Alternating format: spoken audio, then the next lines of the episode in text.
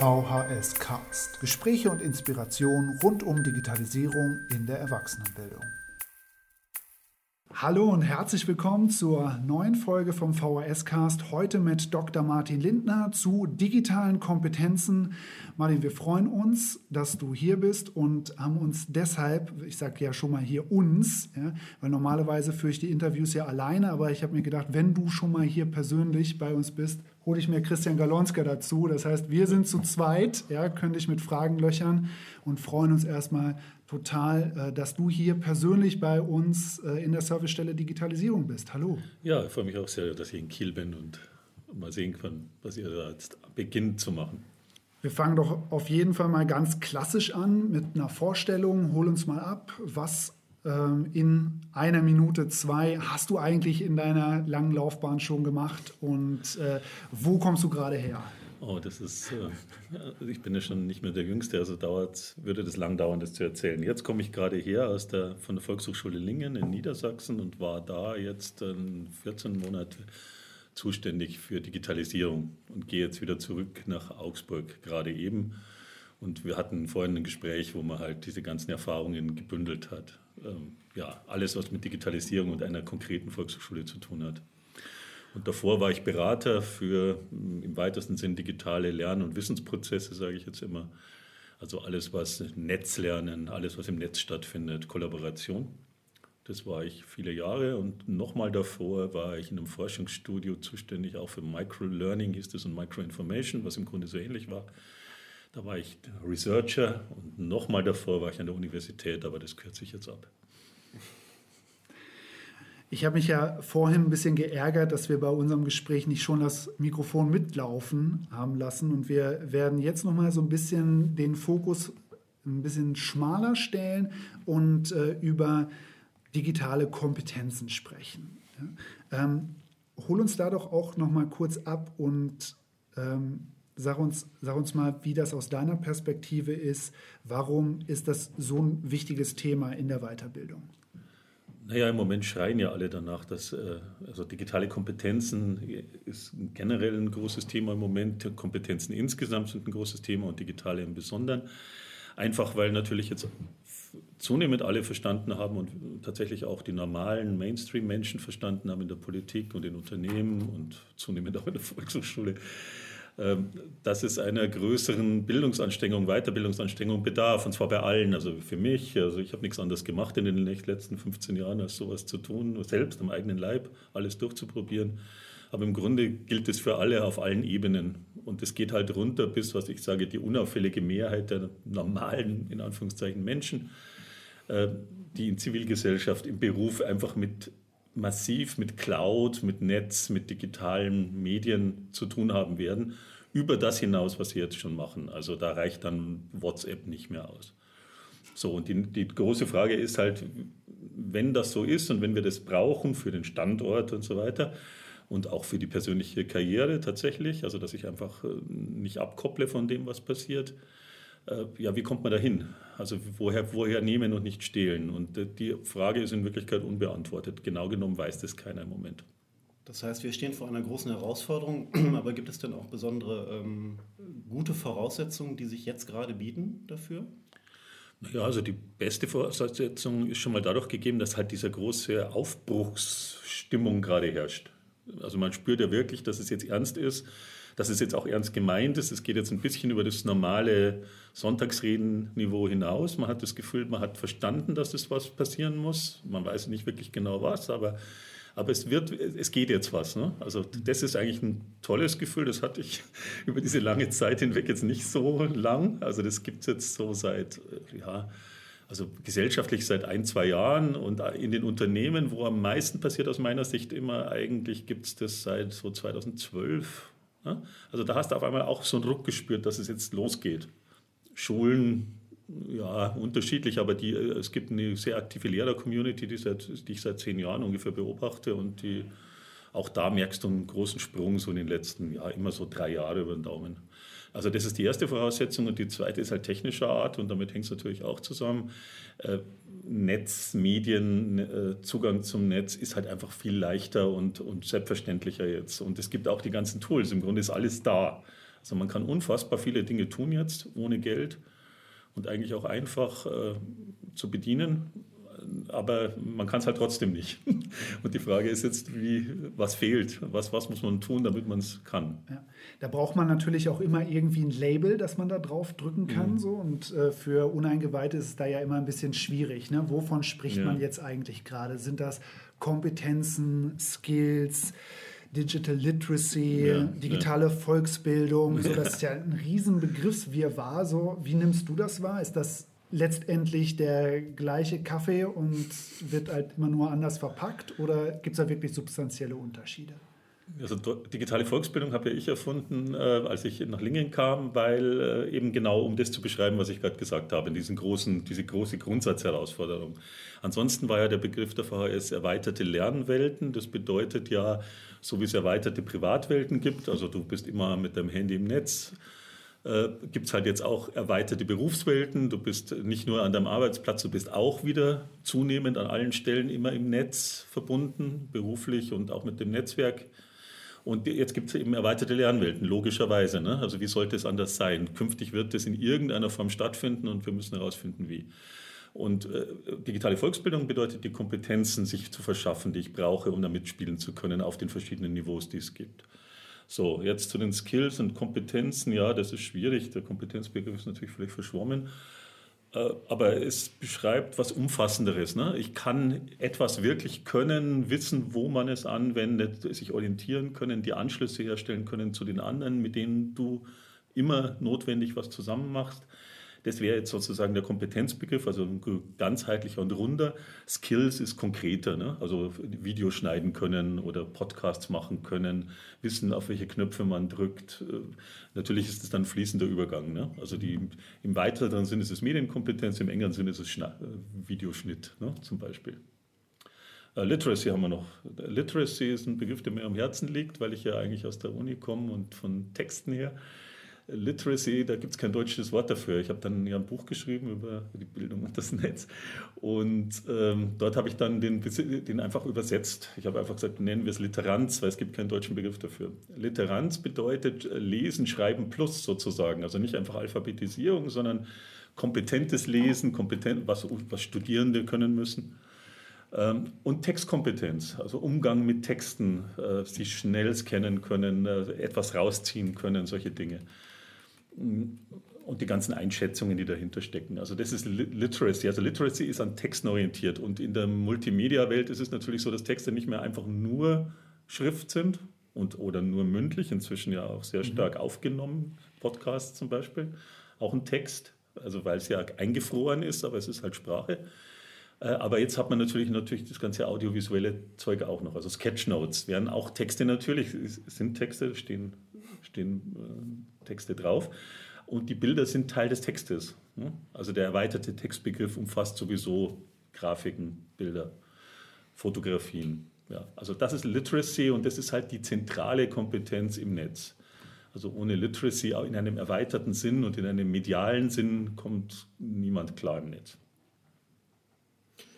Das heißt, das sind natürlich ist ein breiter Strauß von digitalen Kompetenzen, aber ja. ähm, da stellt sich natürlich die Frage, wo beginnen wir? Wo fangen wir an? Was sind heute die wichtigen digitalen Kompetenzen und wie haben die sich in den letzten Jahren vielleicht verändert? Das ist die Preisfrage, ja.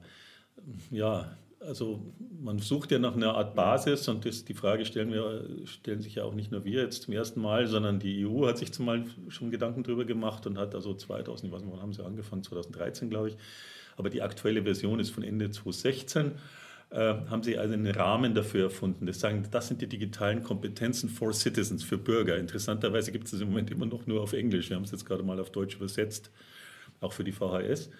Ähm, das sind die Kompetenzen für Bürger, die beschreiben wir einfach mal. Welche Felder unterscheiden wir da? Und sie unterscheiden dann sechs Felder und äh, die, das eine ist Sicherheit, zum Beispiel alles. Ne?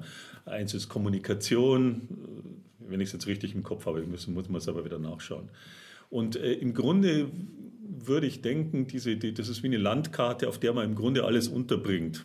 Es ist jetzt nicht so genau beschrieben, dass man jetzt schon genau weiß, was man tun muss. Aber man hat zumindest eine große Landkarte und kann sagen, wenn wir dieses und jenes machen, dann befinden wir uns in diesem Planquadrat des DICCOMP heißt das, ne? DICCOMP-Rahmens, Framework, ein Rahmen, Kompetenzrahmen. Und von dem ausgehend schlage ich vor, dass man halt alles weitere ableitet. Ne? Dafür ist er gut und allgemein genug. Es gibt dann noch einen for Educators, also das ist der für Citizens, für Normalmenschen, für unser eins eigentlich. Und das andere ist zum Beispiel einer für, für Leute, die eben in der Bildung tätig sind. Das ist dann natürlich ähnlich, aber nicht erweitert und zum Teil umformuliert. Den gibt es dann in Deutsch. Also der ist ein, der, den, auf den kann man leichter zugreifen.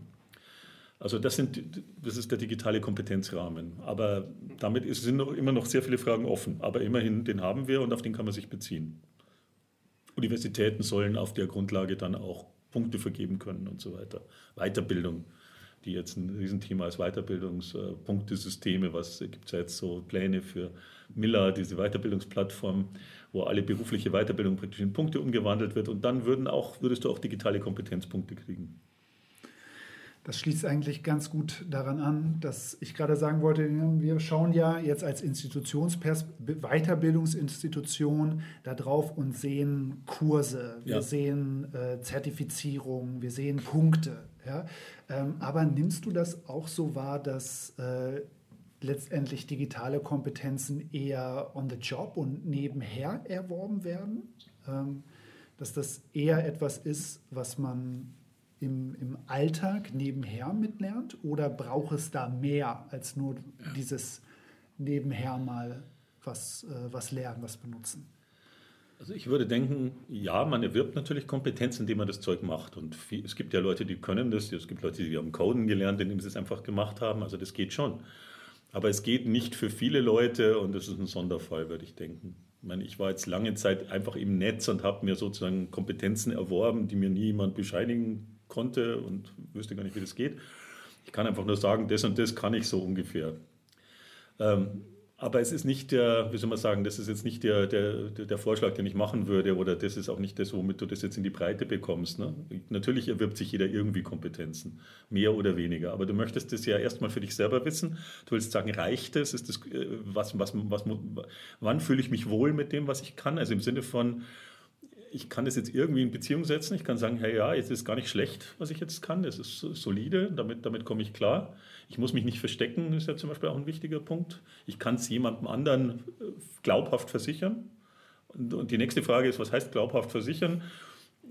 Erstmal reicht es äh, dem, dem Chef des mittelständischen Unternehmens im Emsland, wo ich jetzt herkomme, erstmal reicht es dem, wenn, wenn ich ihm erzähle, dass ich drei Monate lang mit anderen Leuten zusammen eine Art Selbstlernprogramm gemacht habe und ich zeige ihm das und sage ihm noch ungefähr das und das haben wir getan dann ist er schon glücklich im Moment. Ne? Dann sagt er, das ist ja toll, das brauchen wir. Wir sind kurz vor dem Sprung in diese neuen Kollaborationsgeschichten super, da habe ich ja schon mal jemand, der Ahnung hat. Ne? Also der, da brauche ich jetzt noch nicht keinen unterschriebenen Wisch, will ich damit sagen. Aber natürlich, die nächste Stufe wäre zu sagen, äh, geht es auch noch eine Stufe härter und kann ich damit zu meiner nächsten Stelle, wenn ich mich bewerbe, hingehen und kann wieder sagen, schaut mal, ich muss euch jetzt nicht eine halbe Stunde lang erzählen, sondern schon bei Bewerbung, einer von 50, da habe ich jetzt noch einen Zettel dabei, da steht das drauf. Das kann man dann näher erfragen in der nächsten Stufe. Das ist jetzt das, was sich hier öffnet. Und das ist das, was für Weiterbildung wichtig ist. Und das ist, ich finde es richtig, dass, dass man so drüber nachdenkt, weil äh, es ist nicht einfach nur die Institutionenlogik, die sagt, hey, zeig mir dein Zertifikat und alles andere zählt eh nicht und, und du bekommst das Zertifikat für irgendwelche Multiple-Choice-Tests. So sollte es naturgemäß nicht sein. Äh, sondern es ist tatsächlich auch sehr wichtig für die Leute selber. Also die Leute selber müssen das Gefühl haben, dass sie was können und ich persönlich würde mich wohler fühlen, wenn ich meine diffusen Kompetenzen, wenn ich die, die anfassbarer machen könnte. Ja, also das ist, dann hätte ich das dabei und könnte sagen, wie ein, wie ein Handwerker, der einfach Sachen weiß, was er kann. Ne? Also das ist schon, das ist etwas, was auch den Leuten hilft, will ich damit sagen. Es ist nicht einfach nur die böse Institution, die von oben kommt und sagt, du musst jetzt Prüfungen bestehen, wobei ich eben natürlich, so sollte es nicht funktionieren. Ja. Wir haben ja sowas ähnliches im Sprachenbereich mit dem Referenzrahmen für Sprachen genau. gehabt. Ja, An dem die, haben wir uns orientiert ja. damals sogar in Lingen, ja, weil, weil, weil da gibt es ja diesen, dieses Kompetenzsystem, dieses einfache Sprachensystem. Und im ersten spontanen Gedanken, wo wir gesagt haben, wir müssen jetzt unsere Kurse ausdenken, in denen man eben im weitesten Sinn digitale Skills oder Kompetenzen erwirbt, haben wir gesagt, ja, okay, orientieren wir uns einfach an dem Sprachrahmen. Im mhm. Grunde ist es, es ist eigentlich wie digitalesisch lernen. Und äh, dann kannst du, und dort steht es ja ganz gut drin, so auch normalsprachlich. Also ich kann ja englischen wenn wir jetzt bei Englisch bleiben, ich kann Fernsehserien folgen ne, in dem und dem Rahmen und ich kann E-Mails schreiben und äh, ja, also und das ist dann, weiß ich nicht, C2, B2 oder irgend sowas, mhm. ja. Und dann äh, und, und, und so kann man die sechs Stufen halt auch definieren. Es sind sechs Stufen da immer oder beim, beim Dickcomp-Rahmen gibt es acht.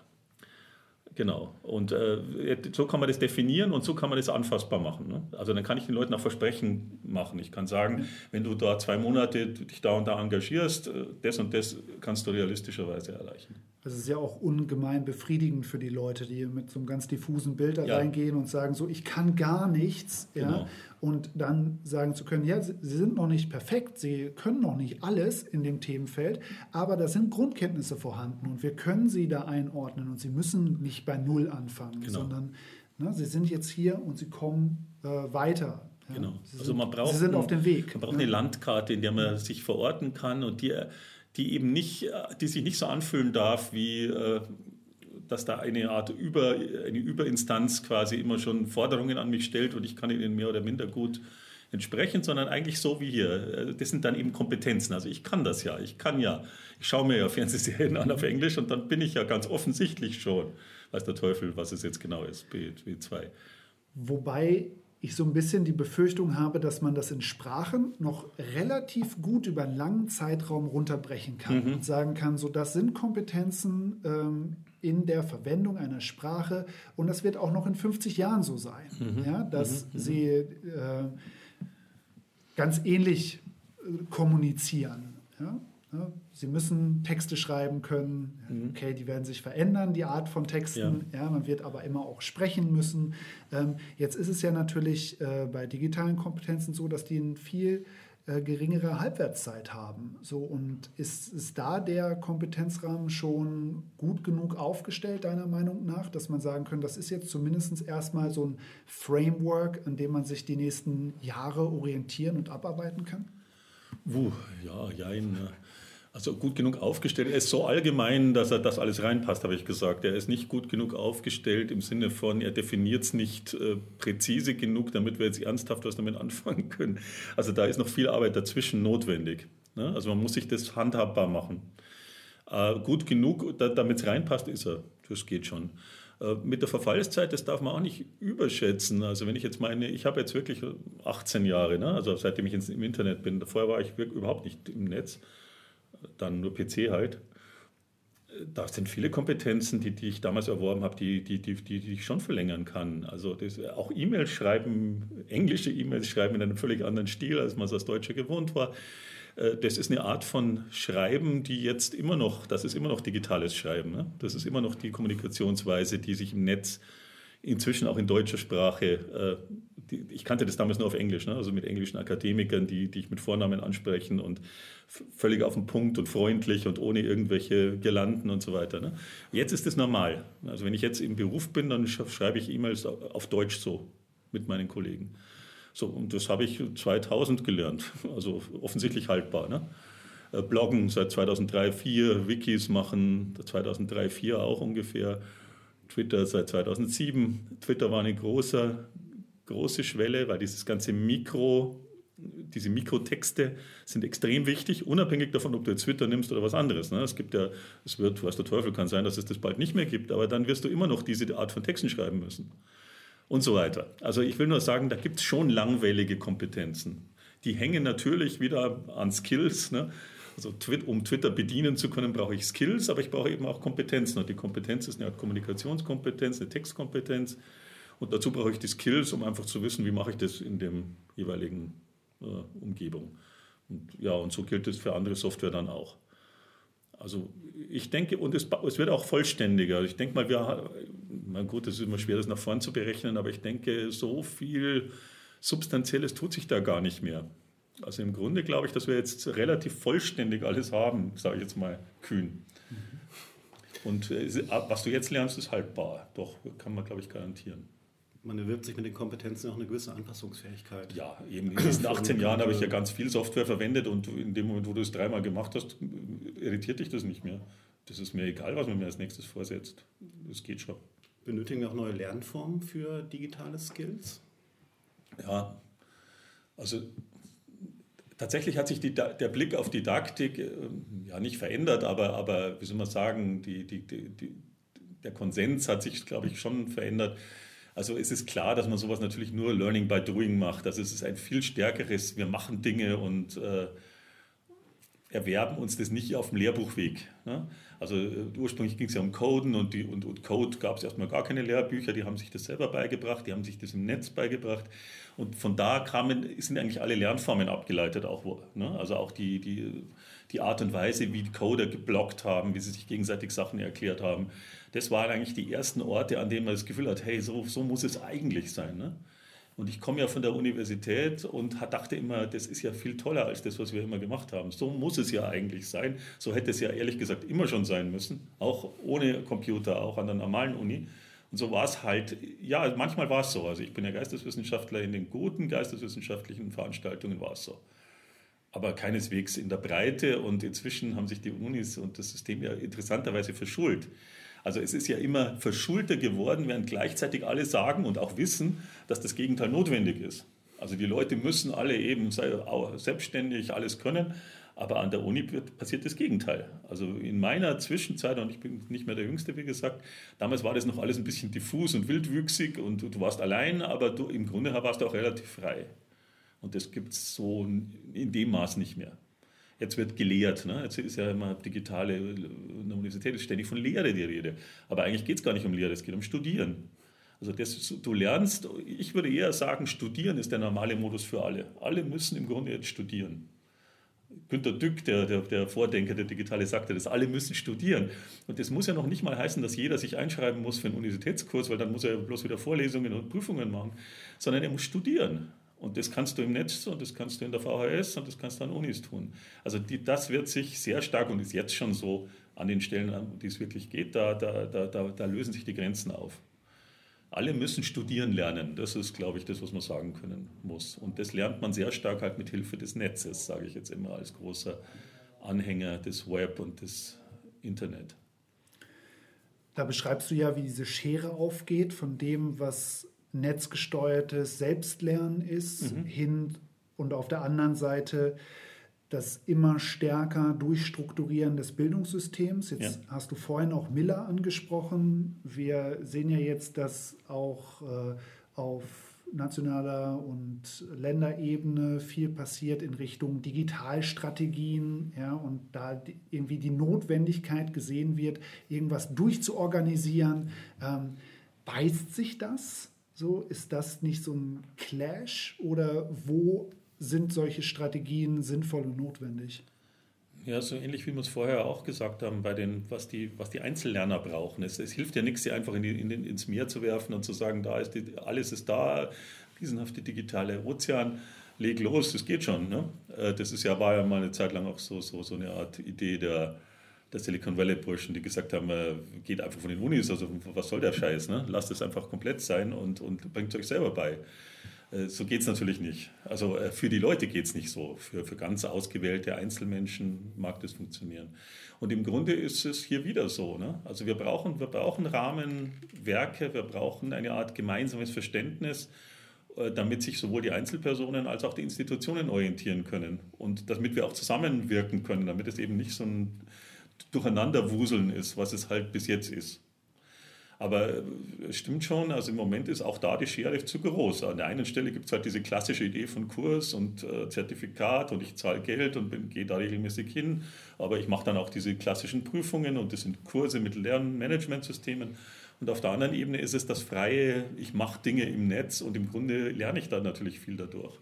Und dazwischen, wir brauchen etwas dazwischen. Wie siehst du denn da die Rolle der Volkshochschulen? Ich meine, wir ja. sind jetzt in einer Situation, wo wir ähm, neue Angebote dringend brauchen gesellschaftlich, wo wir vielleicht auch ein bisschen was anbieten müssen und neue Elemente entwickeln müssen. Was denkst du, welche Richtung wäre da vielversprechend?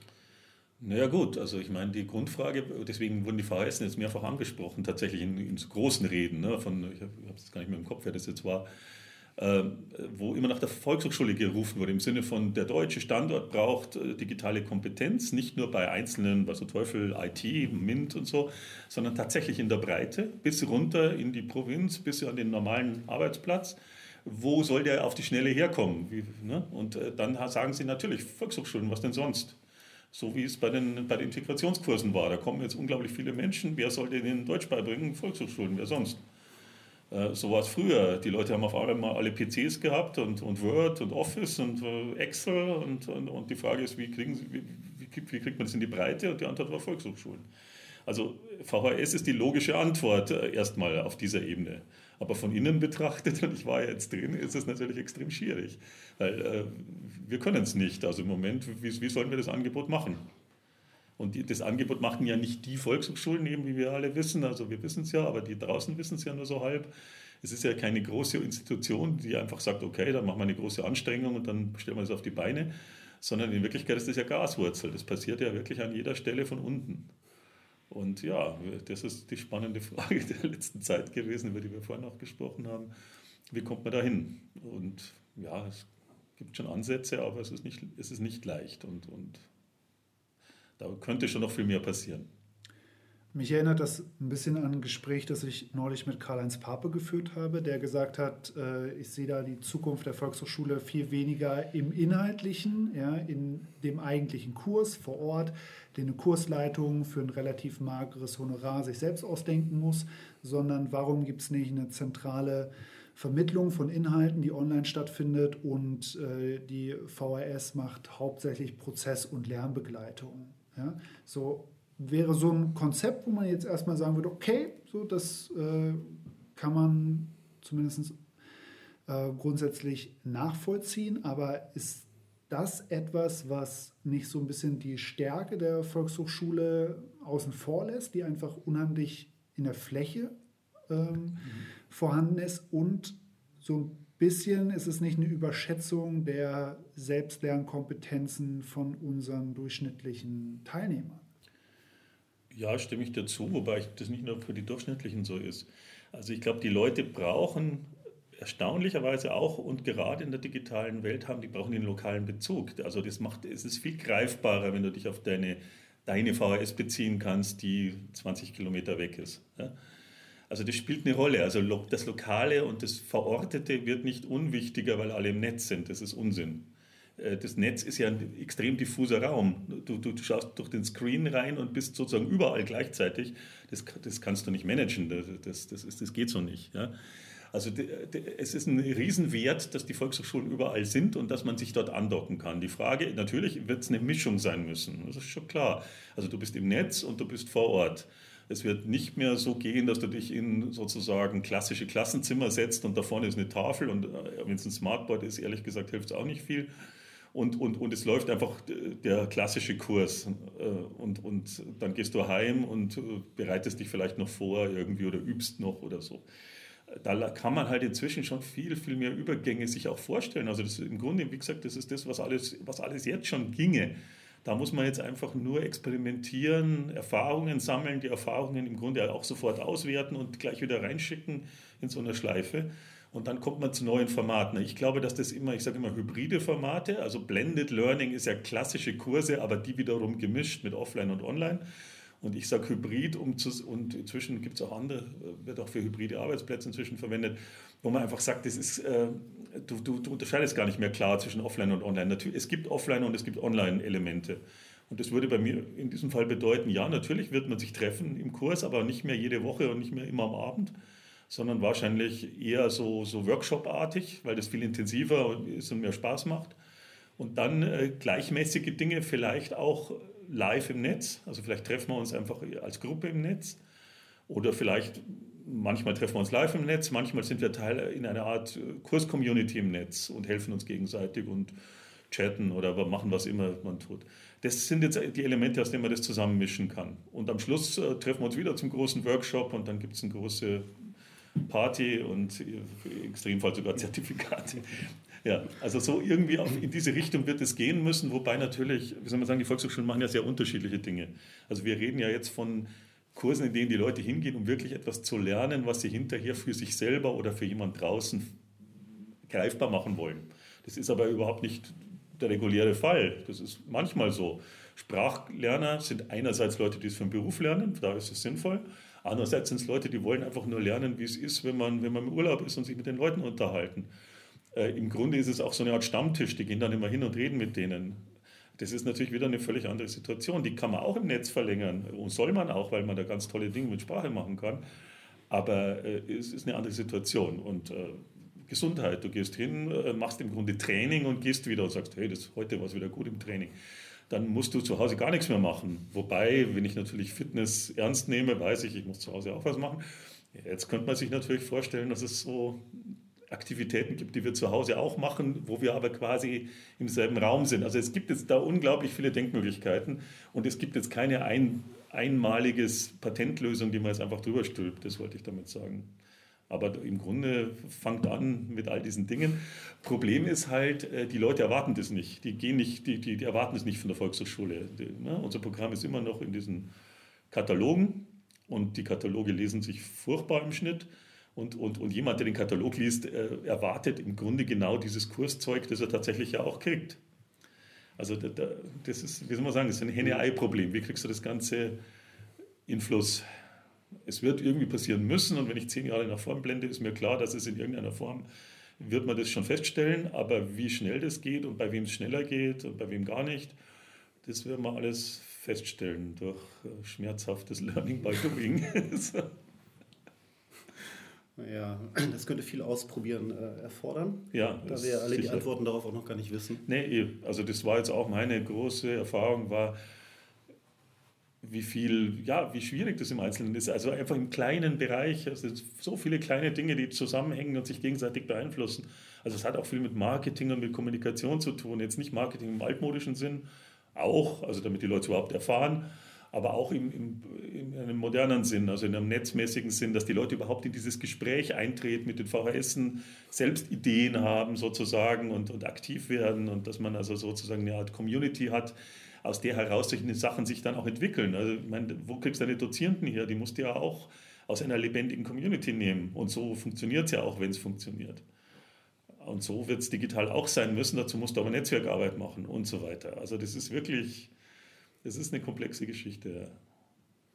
Klar, du brauchst eine Kursleiter, aber gibt es noch andere Entwicklungen, die du für entscheidend hältst, die in den Volkshochschulen passieren müssen, damit sie dem Ganzen gewachsen sind und damit starten können? Ja, wir haben uns Gedanken gemacht, dann auch beim Landesverband Niedersachsen und haben gesagt, okay, das hat doch natürlich die, die Kursleitungen, äh, die Kursleitungen, sag ich, die, die Leiter der Häuser sind eigentlich natürlich der entscheidende Punkt. Ne? Also an denen hängt sehr viel in den Volkshochschulen und äh, naturgemäß überlastet mit allen möglichen Aufgaben. Also die haben in dem Sinne jetzt keine Kapazitäten frei, um jetzt im großen Stil auf einmal neue Sachen sich anzueignen und und Konzepte zu entwerfen.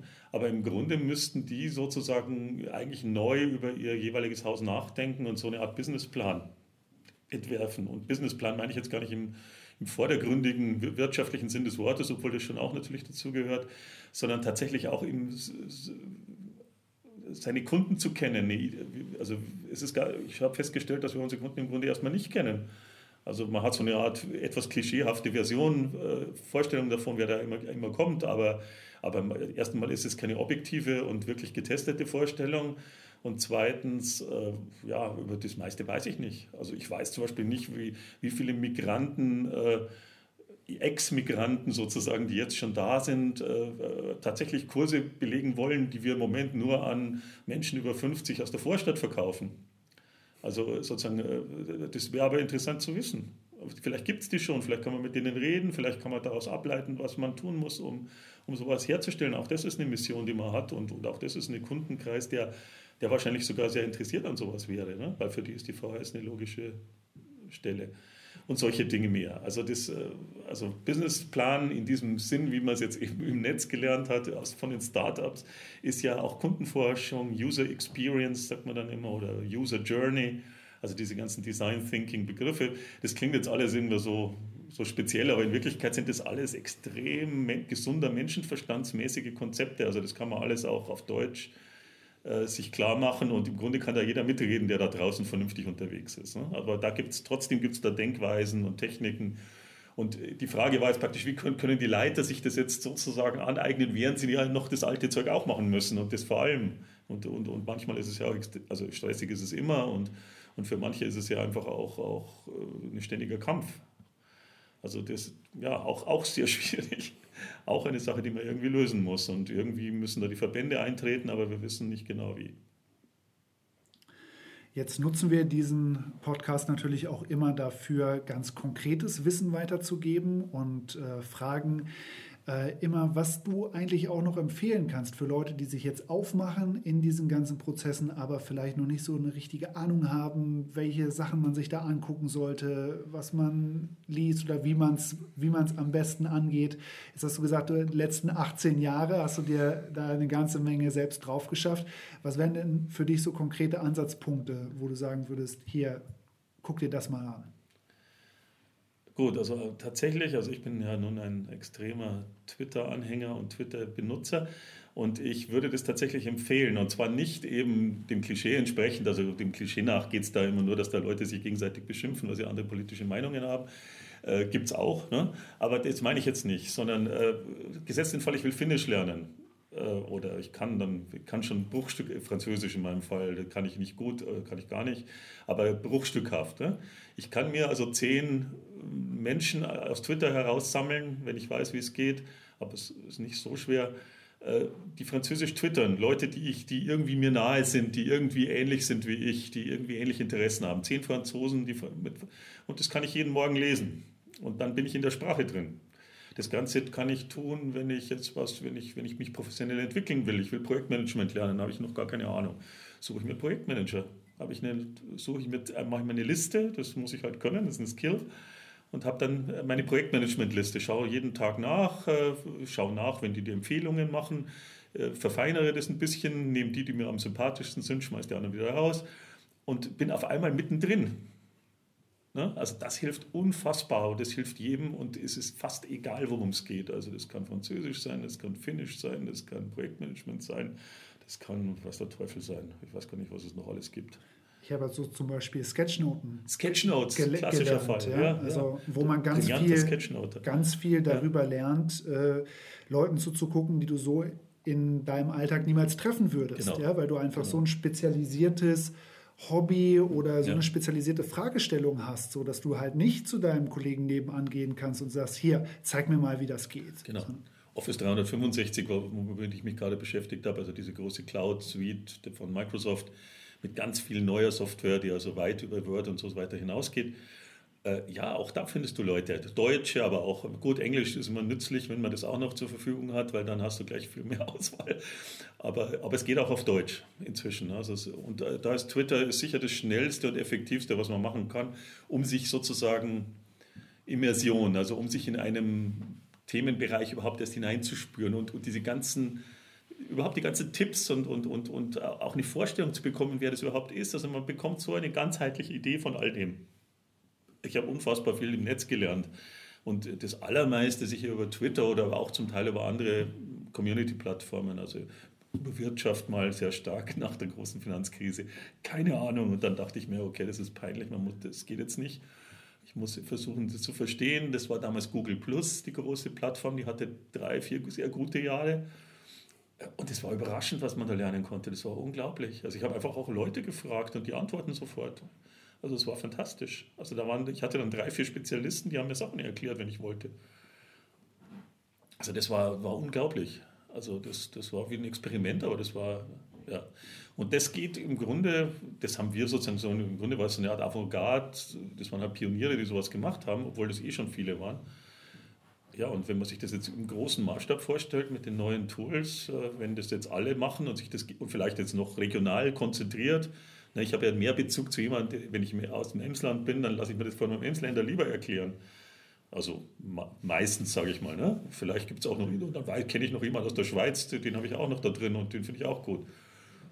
So, ja?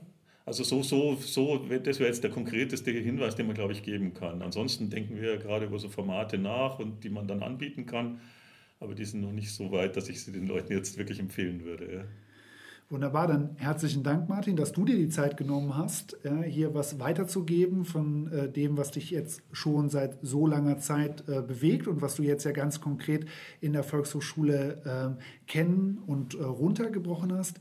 Ähm, herzlichen Dank dafür erstmal von unserer Seite. So, das hat uns viel Spaß gemacht ähm, und wünschen dir alles Gute für die nächsten Schritte in deiner langen digitalen Karriere. Ja, vielen Dank. Hat mir auch extremen Spaß gemacht und es war eine schöne Gelegenheit, das alles nochmal sozusagen in eins zu packen und nochmal im Zusammenhang zu betrachten.